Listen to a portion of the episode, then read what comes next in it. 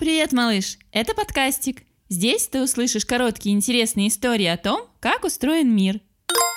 И это выпуск про улитку с сигнализацией. Знаешь, малыш, что лампочка может шевелиться? Что гирлянда может летать? Что фонарик может ползать, а люстра плавать?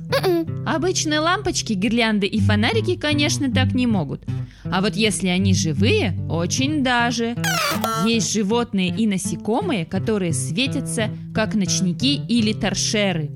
Про светлячков, маленьких светящихся насекомых, ты наверняка слышал. Они похожи на летающие лампочки из новогодней гирлянды. Могут даже мигать. Светятся светлячки, чтобы находить друг друга в темноте.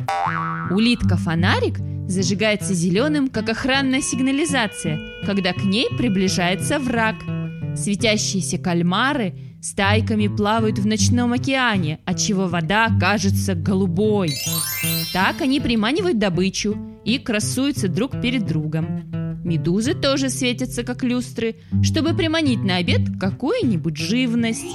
Все эти ребятки называются биолюминесцентными. Они светятся, потому что такими родились.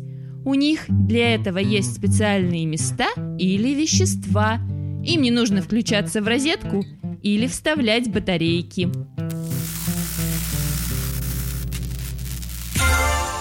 А в следующем выпуске ты узнаешь про газированный суп. А знаешь, малыш, что чайник и дракон – друзья, хоть и спорят постоянно. Рассказ о них ищи в говорящей книге от подкастика, которую уже можно купить. Подробности на сайте и в Инстаграм. Пока!